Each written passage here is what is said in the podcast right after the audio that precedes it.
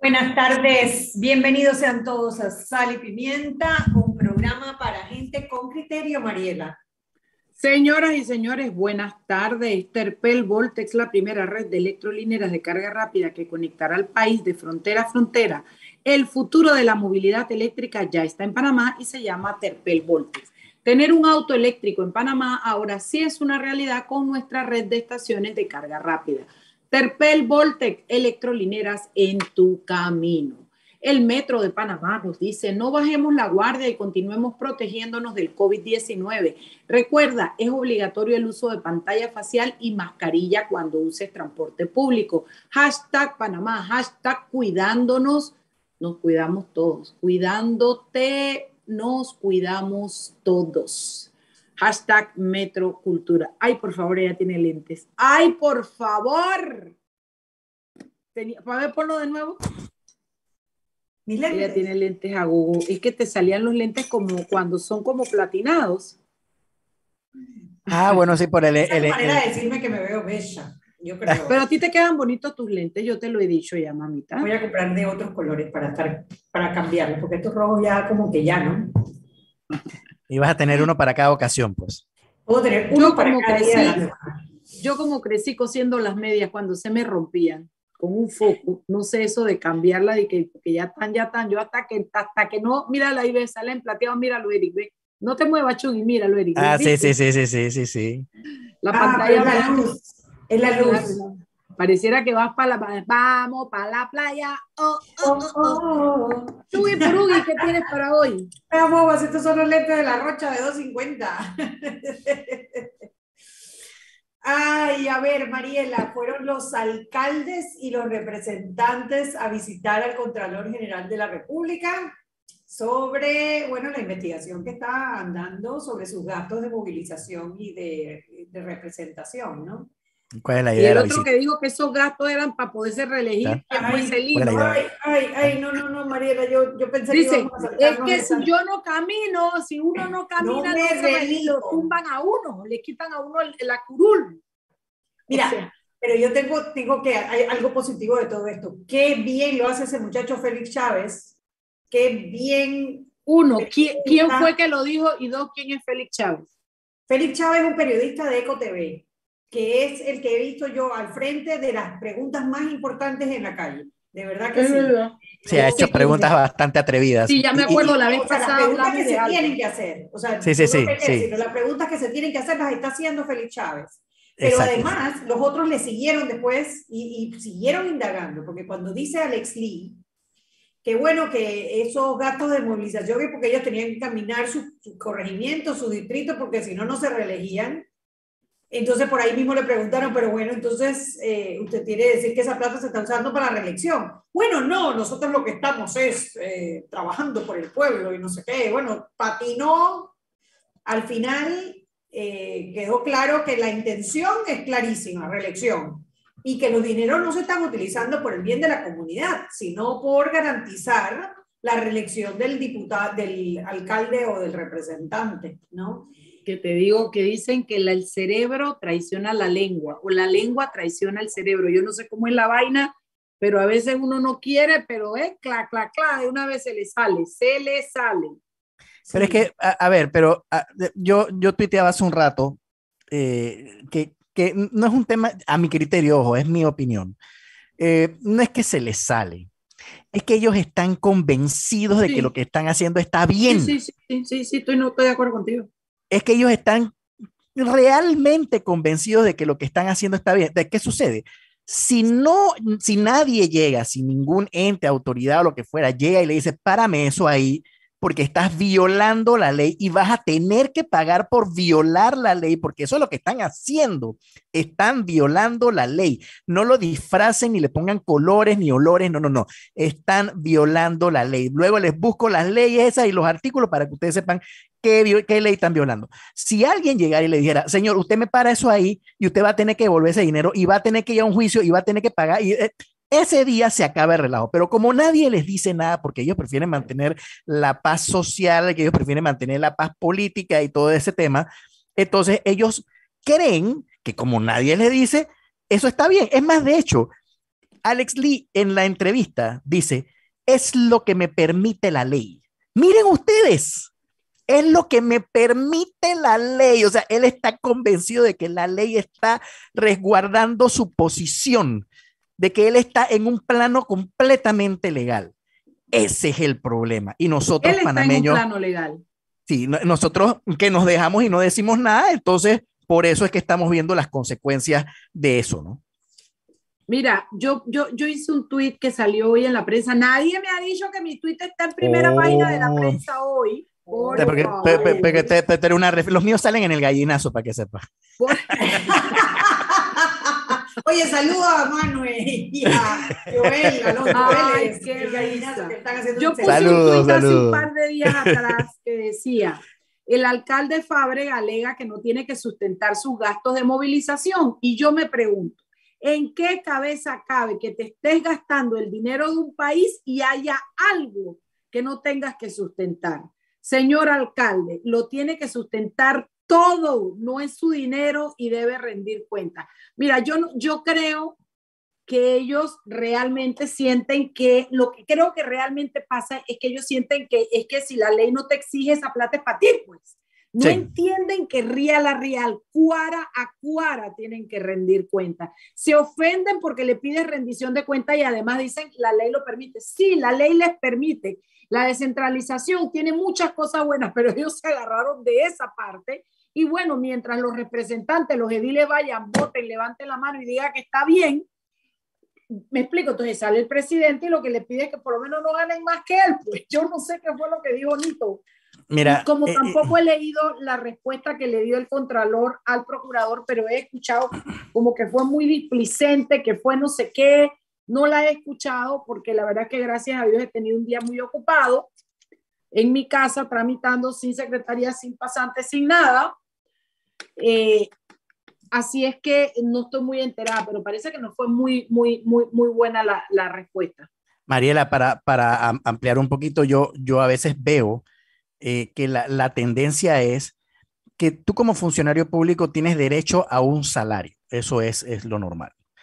Pero entonces, como tú quieres ganar más y hay alguien dentro de todo el esquema que va desde el Ministerio de Economía y Finanzas, el Contralor, etcétera, ellos quieren que tú ganes más porque, bueno, porque eh, tú, tú caminaste con el candidato, tú conseguiste votos, etcétera.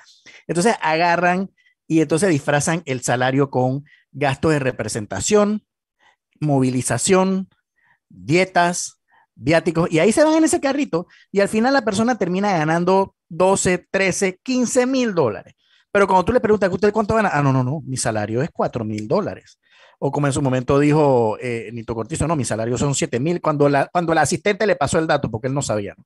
Entonces, eh, eh, es, esa forma de tratar de esconder la trampa, o sea, vamos a, te voy a dar un poquito más de plata, pero vamos a meterla, tú sabes, ¿no? Como, como gasto de representación. Yo no sé a quién qué rizo que representan, honestamente, porque al pueblo no es. Después te meten ese, ese, ese, ese cují que, de que, ah, no, que eh, gasto de movilización, pero tienes chofer, tienes carro, te pagan gasolina, te pagan el celular, te pagan viáticos, porque te aseguro que los viáticos no los rechazas. Y para colmo, como dice Leandro, se pone bravo si tiene que devolver el vuelto. Entonces, es, eh, eh, es como tú dices, Mariela, cada una de esas cositas, es, para ellos es, esa plata es mía, o sea, yo tengo derecho porque la ley me lo permite de hacer con esa plata lo que a mí me dé la gana. Y como nadie me dice nada, no, no, hago nada.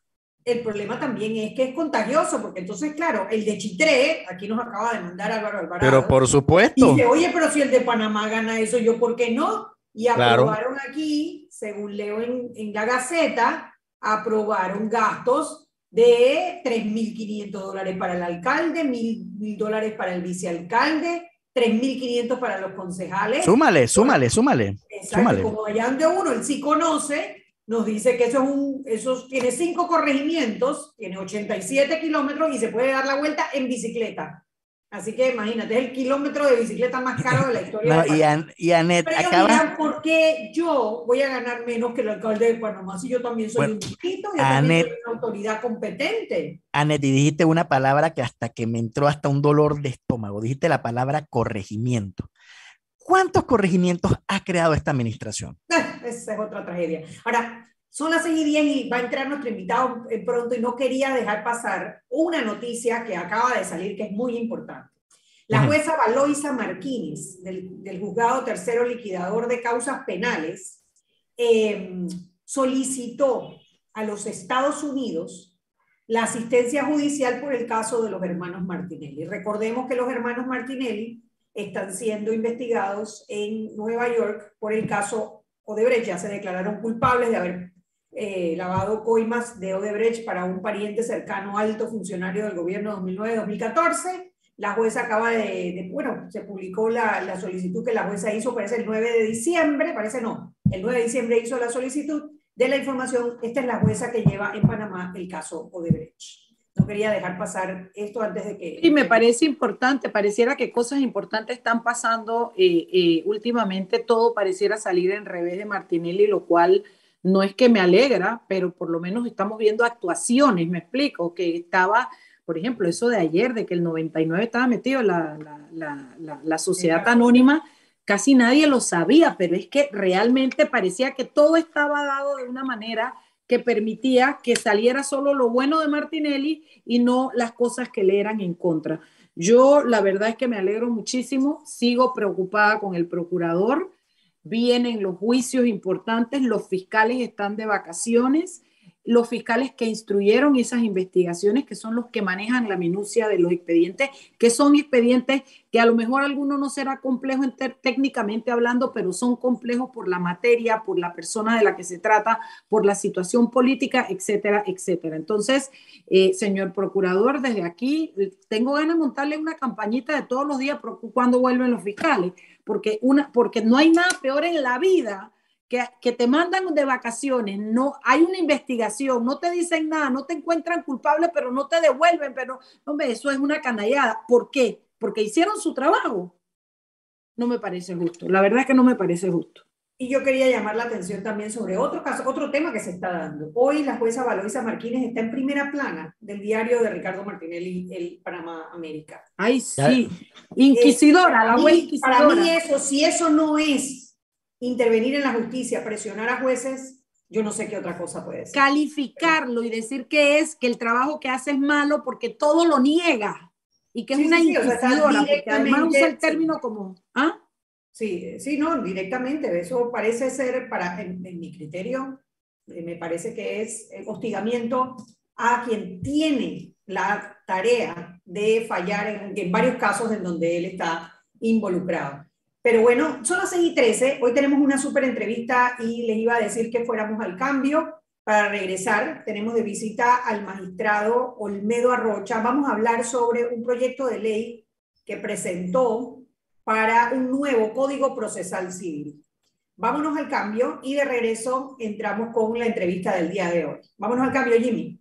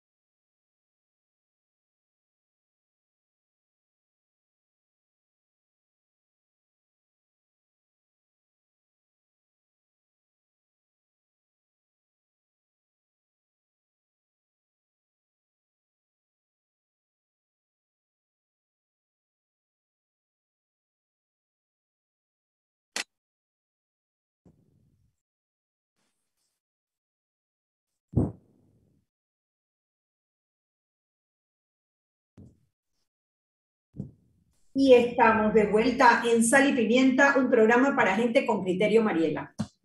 Terpel, como aliado país y reafirmando su compromiso con la sostenibilidad, presenta Terpel Voltex, la primera red de electrolineras carga rápida en conectar a Panamá de frontera a frontera. Hoy es el principio de una historia de transformación. El futuro de la movilidad eléctrica está en Panamá y se llama Terpel Voltex, electrolineras en tu camino. Listo y frito. Sí, bueno, como les comentaba, tenemos invitado al magistrado Olmedo Arrocha.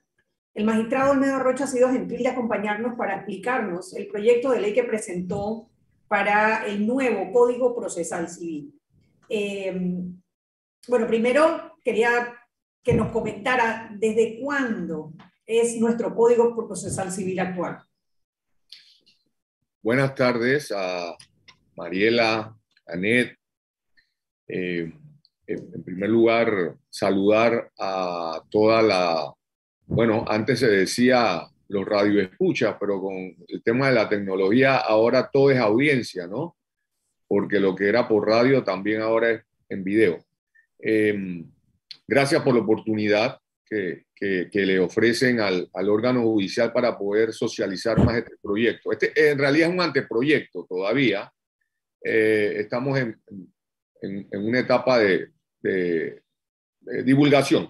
Pero fíjate, eh, con respecto a tu pregunta, Anel, Anet, eh, eh, este código, que es el código judicial, data del año 1984, entró a regir en 1987, sin embargo, había iniciado su proceso de construcción o de diseño desde 1974 con don Jorge Fábrega Ponce, que fue designado por el Ejecutivo de aquel entonces para, para ser el presidente y el coordinador de la reforma al Código de 1916.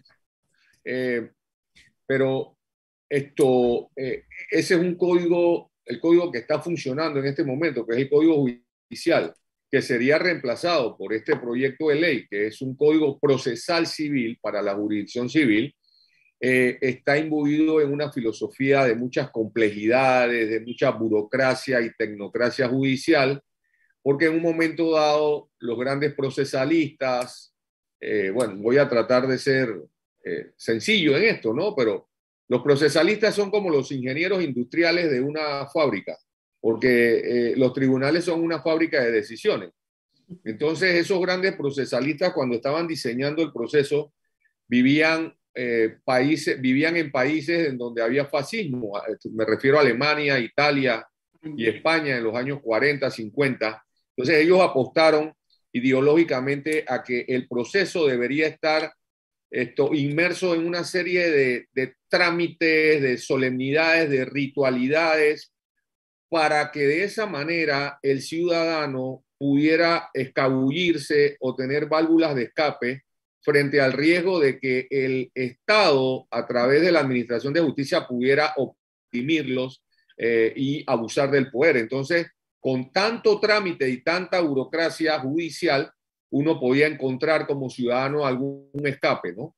Eh, pero eso no es lo que, lo que se vive en este momento. Eh, ustedes y toda la ciudadanía, y yo también, pedimos que el proceso sea simple, que sea sin tantas complejidades, que pueda ser eh, esto eficaz sobre todo. Es decir, que se pueda llegar a la decisión, porque al final del día la Administración de Justicia es un servicio público que, y quienes vienen a tocar la puerta para que se lo demos, lo que quieren es que resolvamos un conflicto que no se ha podido resolver extra juicio, extra tribunales, fuera de los tribunales. Y lo que nos piden es una decisión. Entonces, lo que tenemos que esmerarnos es en dar esa decisión en un tiempo razonable. Entonces, eh, bueno, eh, me someto a, las preguntas que ustedes tengan. Eh, con mucho gusto ahí vamos desarrollando sobre el tema, ¿no? A ver, magistrado, yo voy a ir por un lado que espero no lo haga sentirse incómodo, pero con tantas dudas y tantas suspicacias y tanta sospecha puesta sobre la administración de justicia en Panamá, eh, no hay confianza ni de los usuarios, eh, el pueblo en general eh, se siente un poco atemorizado por la manera como se ha administrado justicia en las diferentes ramas del derecho. entonces, me preocupa un poco y créame que en el mejor se lo hago en buen plan este planteamiento, esta pregunta.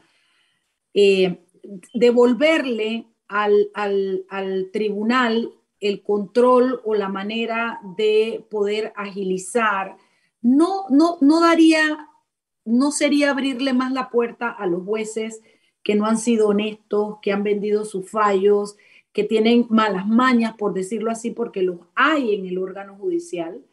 Eh, eh, no sería eso. Créame que yo estoy abierta a la posibilidad de modernizarlo. Créame que sé lo que usted está diciendo. Lo padezco, lo de la demora y de todo lo demás. Las trabas a veces, o sea, yo no se lo estoy diciendo porque yo no esté de acuerdo con eso. Yo se lo estoy diciendo porque yo tengo que hacer las preguntas que haría la gente que está oyendo esto, ¿no? Entonces, explíquenos un poco mejor cómo, cómo eso, qué, garantías va a tener la gente de que vamos a estar en manos de jueces que van a, a usar ese derecho y esa amplitud de criterio de una manera buena para el ciudadano que va a buscar el servicio. Sí, bueno, lo que pasa es que me pones en aprieto porque debo contestar una pregunta en base a una percepción que es muy Sí, legítima. lo entiendo. muy legítima. Pero yo en esto eh, tengo que ser responsable. Vamos a ver, eh, el, el año pasado entraron 35 mil causas a la jurisdicción civil y el año anterior otras tales. Y si vamos cinco años atrás también. Entonces yo lo que no podría es eh, darte una respuesta en base a algo que puede ser una excepción. Es decir, no pudiera convertir la excepción en generalidad. Y el problema de la administración de justicia, que no es un problema de ahora. Mira, eh, si te vas a la literatura, eh, Mariela, y, y, lees a, por ejemplo, Frank Kafka en, en, el proceso, su célebre obra, el proceso de los años del, del, del siglo XIX, ya él ahí te, te, comienza a hablar del drama judicial, de que efectivamente, como tú dices, cómo el ciudadano ve a la justicia como un monstruo. Eh, es como una casa embrujada. Tú sabes cómo entras, pero no sabes cómo sales. Y no sabes con cuántos, eh, con cuántas eh, esto, eh, monstruos, sí, te vas a encontrar allá adentro. Pero a mí me gustaría referirme eh, a, la solución sistémica, porque Mariela, créeme que el problema, eh, sí, efectivamente, la corrupción hay que combatirla, pero no nos podemos quedar solamente en ese plano. El, el, el, la Administración de Justicia es un servicio público y, repito, tiene que ser eficaz en el resultado. Si hay en ese resultado eh, artimañas y hay fines aviesos, bueno, tenemos que tener la capacidad de ubicarlos para eh, eh, sancionarlos. Pero, fíjate, como yo le decía, es una fábrica de decisiones. El problema, el diagnóstico es sencillo. Nosotros tenemos menos capacidad de respuesta que la demanda del servicio. O sea, yo tengo unos números aquí que le pedí estadística porque esta, esta, esto, esta iniciativa ha surgido basado en números, en data. O sea, tú no puedes mejorar lo que no puedes medir. Y lo primero que hay que hacer es medir la capacidad que tenemos. Entonces, yo lo que veo aquí es que, fíjate, eh, eh, la capacidad de la jurisdicción civil de producción es el 98% con respecto a los casos que entraron ese año. Pero es que el mundo no es de un año. El mundo judicial, tú lo sabes, no es de un año. Y ese año inicia un nuevo proceso con una nueva carga y demanda de servicio, pero viene un rezago. Entonces, la capacidad, cuando sumas lo que tienes pendiente, que viene rezagado, más lo que entra ese año, entonces ese 98% baja a un 46% en promedio. De eso es que estamos hablando y eso tiene mucha influencia, es la complejidad con la que está diseñado el proceso, con una serie de empantanamientos y un diseño que tengo que decirlo porque yo vengo del gremio igual que tú antes de estar sí, aquí. Dilatorio, dilatorio. Entonces, eh, los abogados sabemos ya que nosotros no cobramos por hora, sino por obra. Entonces, entre más tiempo pasa, menos es el beneficio, el costo-beneficio de nuestra hora. Pero bueno, ese es otro ¿Qué tiempo, eh, eh, magistrado, qué tiempo más o menos está demorando en promedio, si, si lo tiene ahí en las estadísticas, un caso en la jurisdicción civil? Eh, muy, muchas gracias, eh, Anet. Mira, en promedio eh, está entre 7 y 8 años, todo desde primera instancia hasta casación. Y yo lo he dicho como tres veces esta semana, yo no me acuerdo qué estaba haciendo hace siete años atrás. O sea, eso es para que dimensionemos de lo que estamos hablando. Todo lo que ha sucedido en nuestros últimos siete años de vida está en un proceso judicial. Entonces, esas cosas nos deben llamar a la atención y, lo que estamos buscando es un, de nuevo, si esto es una fábrica de decisiones, yo tengo que atender el manual de operación de esa fábrica con inteligencia de eh, eh, gerencia de operaciones. Y eso significa poder ubicar dónde están los cuellos de botella. ¿Cuáles son los cambios más, cuál, hacia dónde se dirigen los cambios del código? Bueno, en primer lugar, eh, eh, estamos apostando a la concentración a través de la introducción de oralidad estratégica, no verbalización. No es verbalización, de hecho, lo voy a decir con mucha responsabilidad. A mí me parece que se nos fue la mano en pollo en el SPA. La oralidad del no SPA. Verbalizado. La oralidad no es verbalizar. Bueno, uh -huh. paso a la página. Dicho eso, eh, ¿qué es lo que nos va a permitir la concentración? poder agrupar en un solo acto que se llama una audiencia, siete, ocho o veinte discusiones accesorias que se dan a la causa principal y las puedes abordar, despachar y irte directamente a lo que tienes que hacer, que es decidir el fondo. Eso es una cosa. Lo otro que estamos haciendo eh, es, eh, o sea, le estamos poniendo un límite al tiempo. Esos ocho años se dividen así de dos a dos años y medio de primera instancia, cuatro años apelación y uno a dos años es la, la, casación si es que se le da trámite. O sea, estamos hablando de que eh, en la primera instancia, atrevido, esto es intrepidez eh, que estamos eh, haciendo, eh, igual que hizo Colombia, la primera instancia no puede demorar más de un año.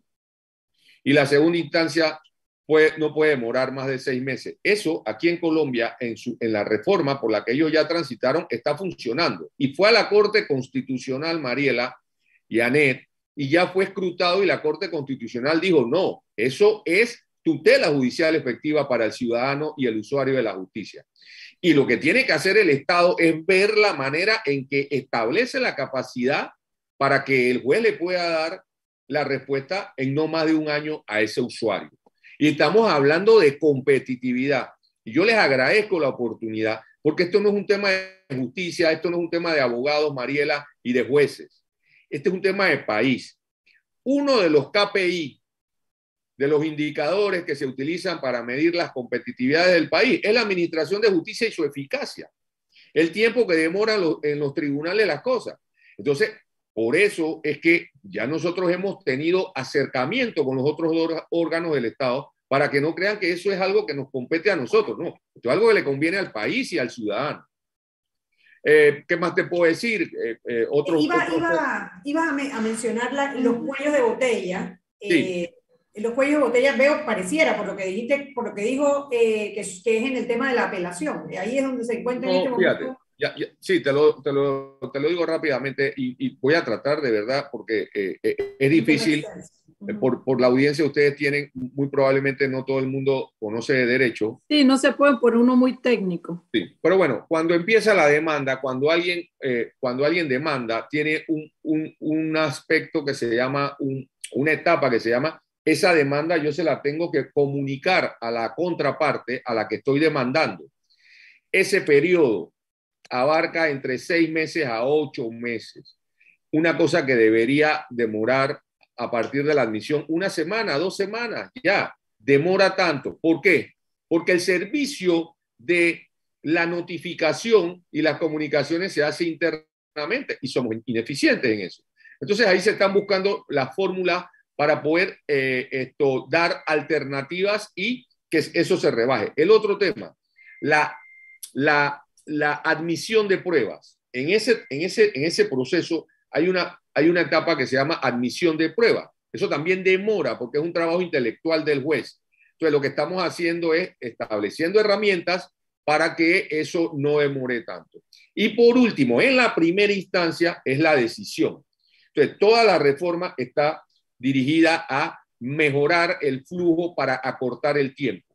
Todo esto que les estoy comentando no debe demorar más de un año, cosa que hoy demora entre dos años y medio, tres años. Y la apelación tiene un cuello de botella que es, eh, o, o que demora más por dos cosas.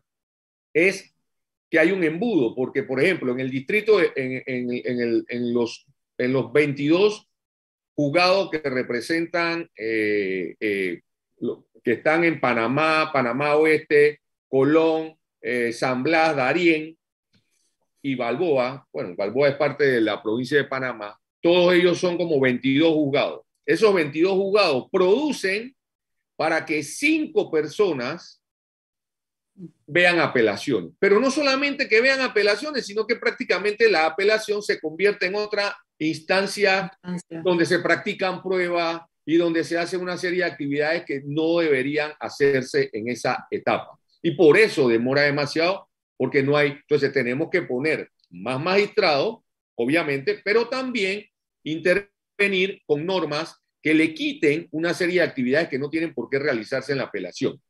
Y en la casación, que es una cosa mucho más técnica, también pues eh, poner alguna, algunas cuestiones.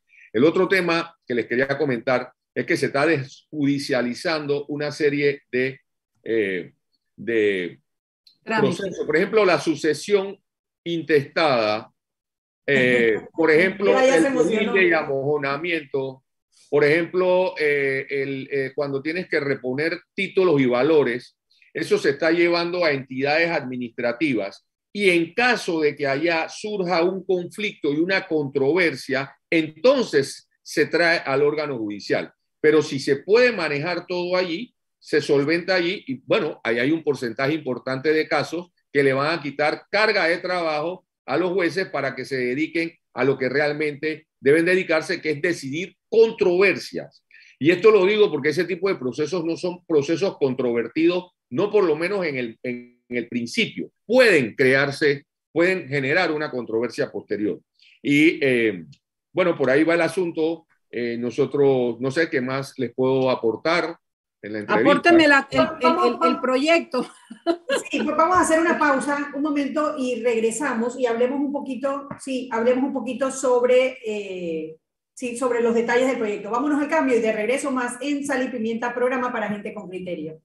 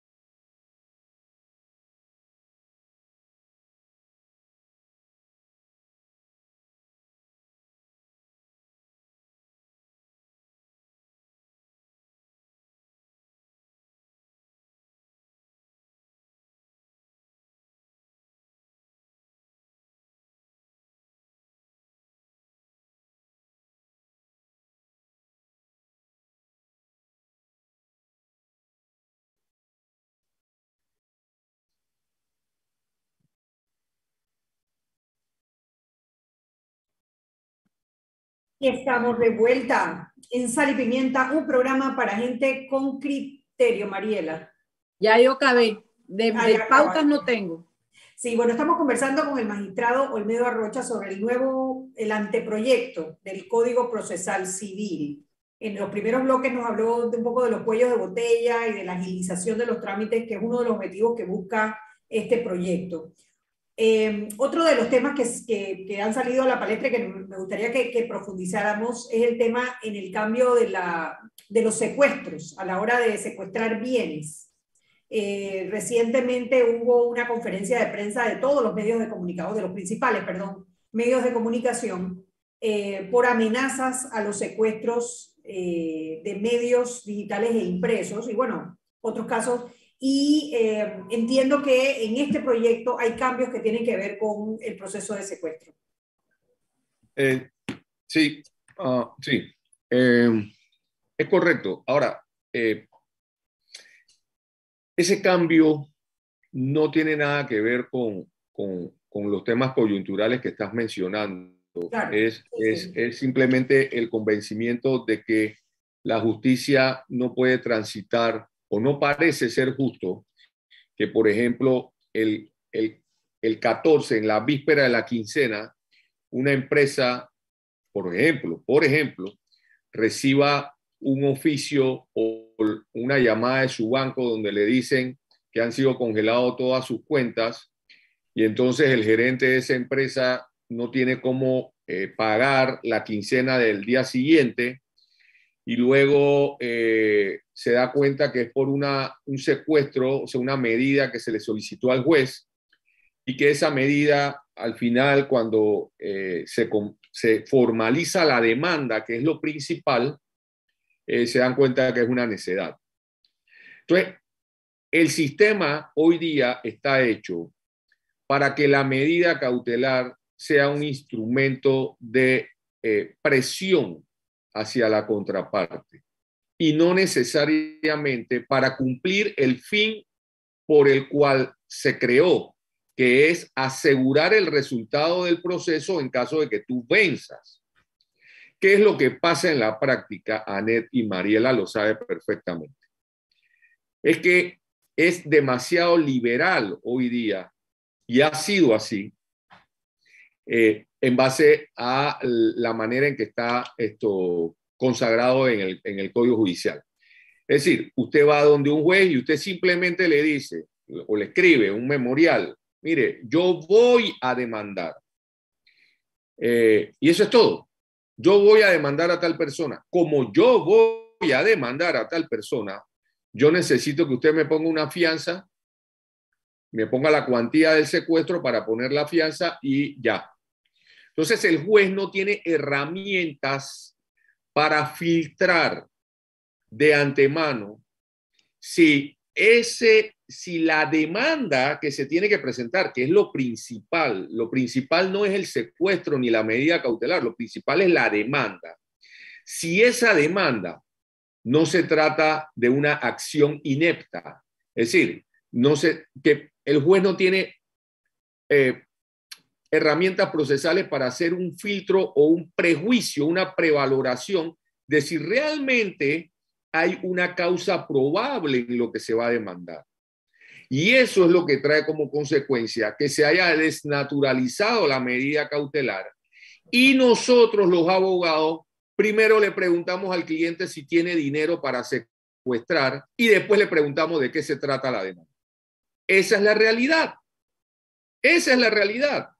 ¿Por qué? Porque, bueno, nos hemos adaptado al sistema porque el sistema tiene un incentivo perverso. Yo no estoy, no estoy criticando a los colegas donde yo estuve hace tres años atrás eh, y, probablemente también pasaba por eso, pero ese es el sistema que me están dando. Yo utilizo ese ambiente para, para poder eh, esto, eh, ejercer mi profesión. El punto no es que un abogado lo haga, el punto es que el sistema lo permite. Entonces, Seguirá siendo inoída aparte, se lo propone la, Sí, sí, sigue siendo inoída aparte. Lo único que estamos introduciendo es que tienes que presentar el texto de la demanda juntamente con ¿Para qué? Para que el juez pueda ver y se dé cuenta, ah, bueno, mira, aquí hay una causa probable. O sabes qué, tú me estás presentando, esto, esto es sobre la base de que es un incumplimiento de un contrato. Oye, tráeme copia del contrato porque déjame ver si de pronto me doy cuenta que en ese contrato hay una cláusula arbitral. Yo ni siquiera debería entrar a ver estos temas. O sea, muchas cosas técnicas que le pueden permitir al juez o darse cuenta de que, pero en verdad usted está demandando esta locura.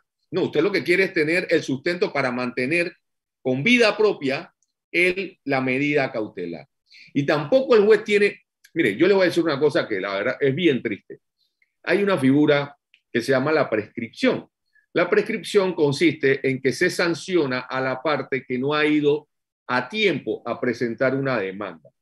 Entonces se le sanciona por su inactividad y se le dice, bueno, usted pudo haber tenido el derecho, pero en verdad vino tarde.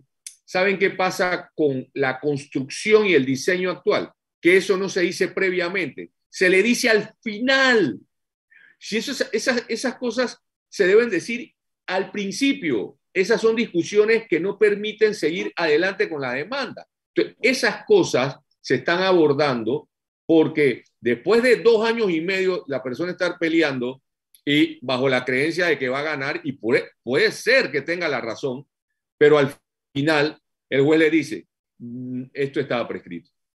Está, está, bien que lo pueda decir, pero díselo al principio. No, no pongas incluso al sistema a gastar en una demanda que va a ser inepta. Así que por ahí va la filosofía, ¿no? De, pues sí, tenemos que hacer, eh, magistrado, tenemos que hacer un nuevo cambio. Eh, quería para que el próximo bloque hablar un poco del tema de transparencia, si tenemos algún avance en temas de transparencia dentro de este proyecto de ley y qué tanto se ha discutido este proyecto de ley con los principales actores que van a ser los que van a ser los, que van a ser los usuarios principales, eh, los gremios de abogados, las firmas, eh, las firmas de abogados. Vámonos al cambio y de regreso más en Sal y Pimienta, programa para gente con criterio.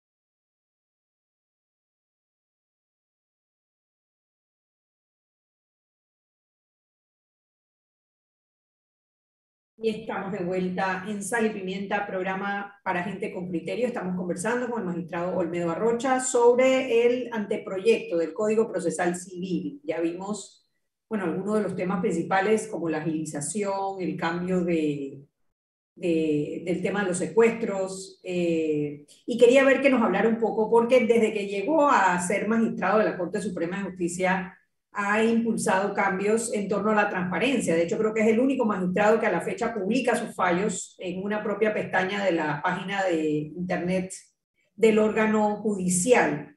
Quería saber si dentro de este proceso, este proyecto, anteproyecto del Código Procesal Civil, hay algún tema que mejore la transparencia en cuanto al procedimiento o al proceso de, dentro del sistema.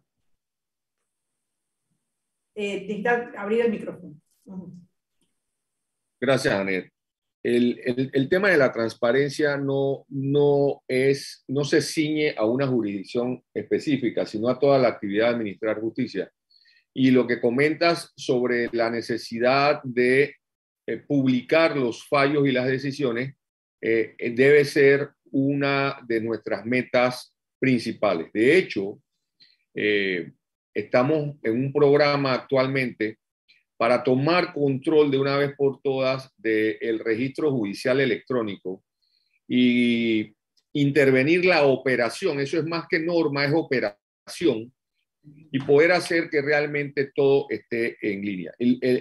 la iniciativa que alguna vez tuvimos eh, de hacer el, el, repositorio donde tú puedes acceder a través de, un, de, un, de una ruta a las eh, eh, decisiones que nosotros estamos tomando, sobre todo en materia de constitucionalidad, es justamente para llamar a la atención de la importancia y de la utilidad de, los fallos. Porque no, no solamente eh, sirve para la transparencia y el control jurisdiccional, porque después que los jueces sepan cuál es la doctrina jurisprudencial, eso debe servirles de una guía una orientación.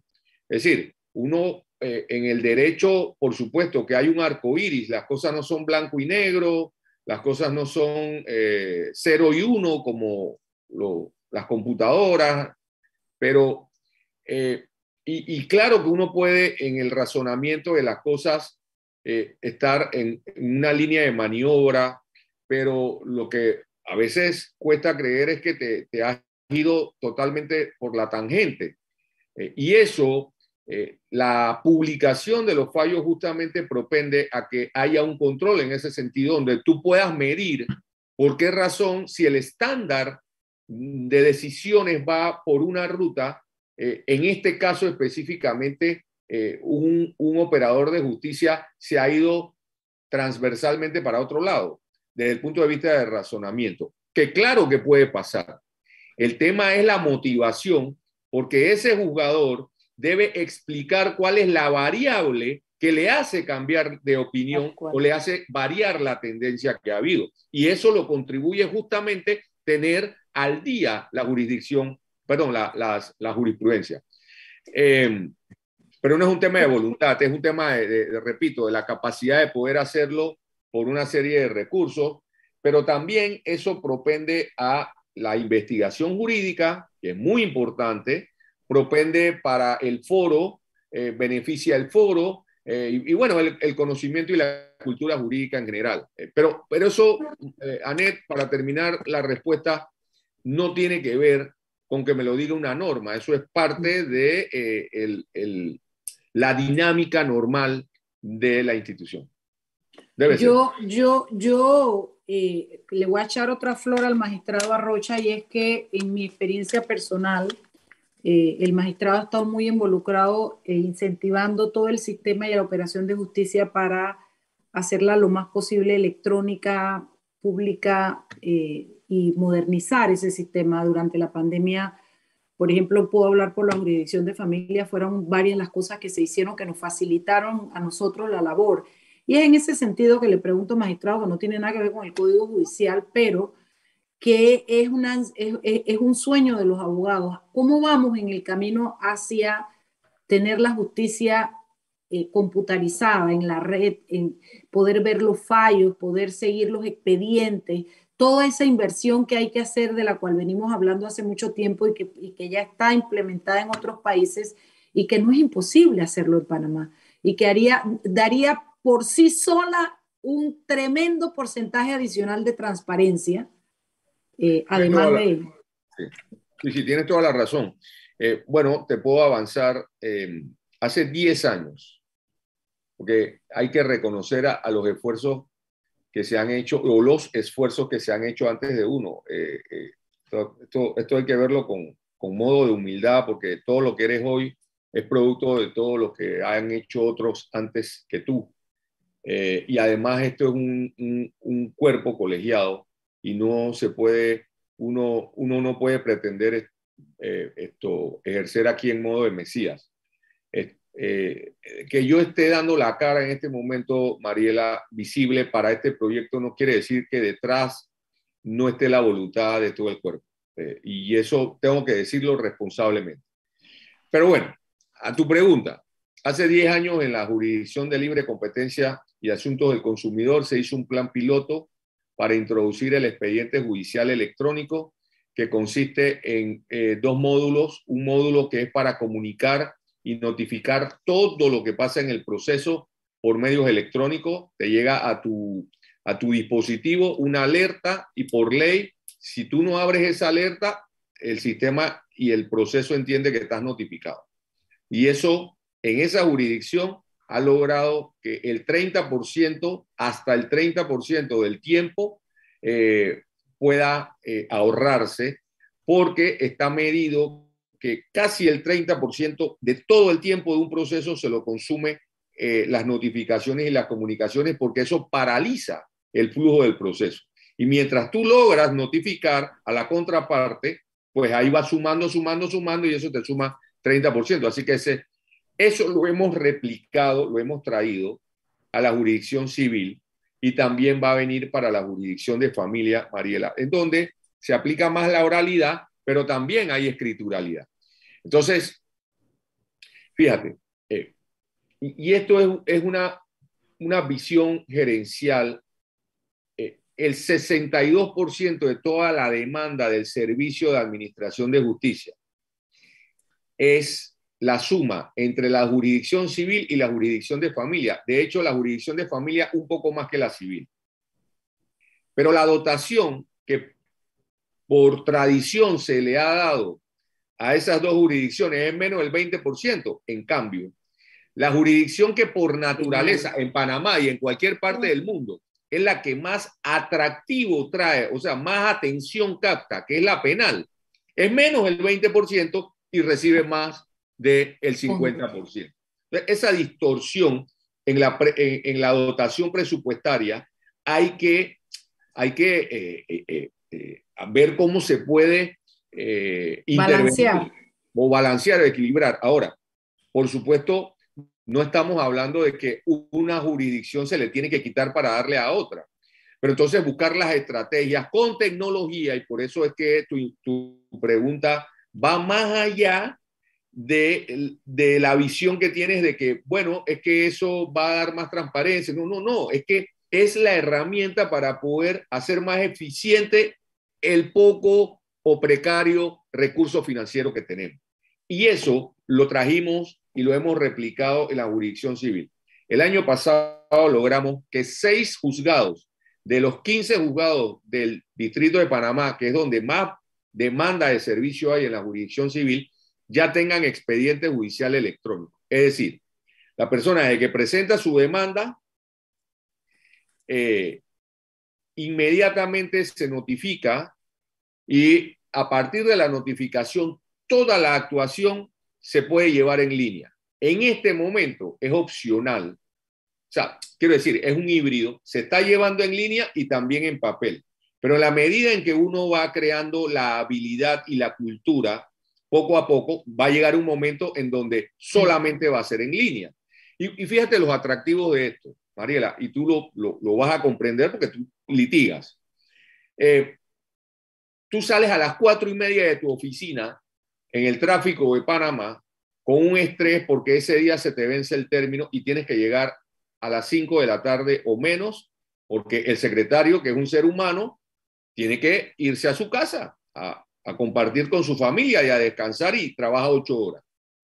Bueno, con el expediente judicial electrónico tú no tienes que estar atropellándote, estresándote y disminuyendo tu calidad de vida porque tú puedes tramitar mandando tu escrito a través de una plataforma digital que existe. Y eso lo puedes hacer hasta las 11.59 minutos de ese día.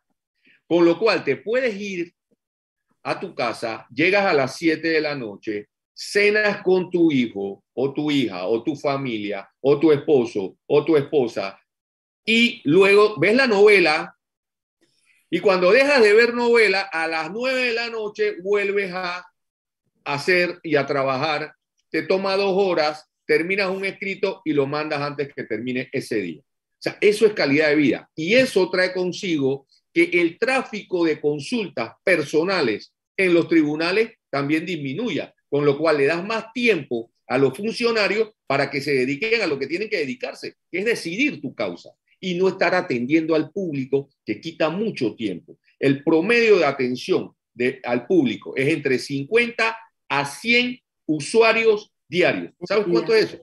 es mucho. Oiga, la canción dice, ¿el anillo para cuándo? Y yo pregunto, ¿y en familia para cuándo? ¿Y en familia bueno, bueno, eso, va, eso, eso, está ya en el pipeline, ahí está, ahí lo tenemos en el cronograma y, y, este año también, si no lo terminamos, esperamos eh, eh, poder eh, emprenderlo. Ahora, ya hay que reconocer que en la jurisdicción de familia, y debo decirlo, que la magistrada ruso ha estado trabajando fuertemente en eso, ya hay algo de tecnología y también todos los juzgados están en la oralidad, las audiencias se hacen, eh, ya no tienes que estar eh, typeando o transcribiendo, hay medios. No, yo estoy de acuerdo que hemos crecido, hemos crecido, hemos crecido. Vamos poco a poco, ¿no? Eh, bueno, y dando pasos en la, en la, dirección correcta y eso que nos llena a todos de esperanza y de satisfacción. Qué bueno, qué, qué bueno volver a, a, tener esperanzas en que la justicia de Panamá va a mejorar. Magistrado, nos tenemos que ir. Viene el juego de pelota. Me guindan en Radio Panamá. Gracias por acompañarnos, gracias por explicarnos y bueno, cuenta con esta con este programa para cualquier divulgación que necesiten hacer sobre este o cualquier otro proyecto que vaya